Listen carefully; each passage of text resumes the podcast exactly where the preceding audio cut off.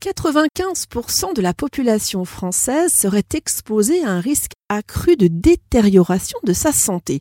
En cause, eh bien, une trop grande sédentarité et un manque d'activité physique régulier. Cyrielle Paillet-Reveste, kinésithérapeute. Alors, Cyrielle, qu'est-ce qu'on entend exactement par sédentarité? Alors, il faut distinguer deux notions, sédentarité et inactivité physique. D'un côté, la sédentarité, c'est le temps consécutif passé assis ou allongé au cours d'une journée, que ce soit au travail, dans les transports ou lors des loisirs. Et de l'autre côté, l'autre euh, l'autre partie qui est l'inactivité, qui est donc la non-atteinte du seuil d'activité physique recommandé.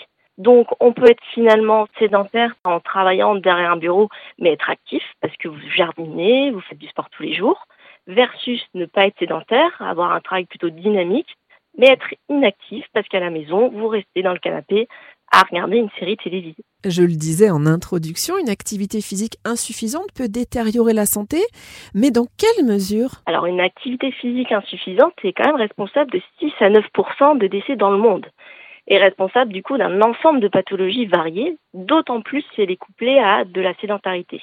Par exemple, passer 7 heures ou plus devant un écran, comme dans la majorité des personnes, euh, augmente de 85% le risque de mortalité cardiovasculaire, de 25% de développer un cancer du côlon.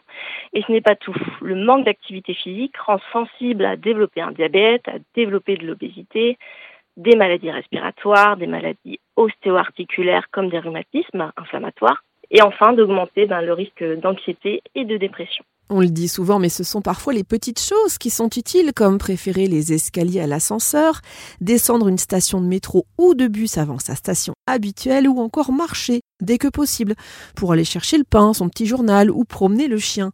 C'est simple et efficace, alors pensez-y.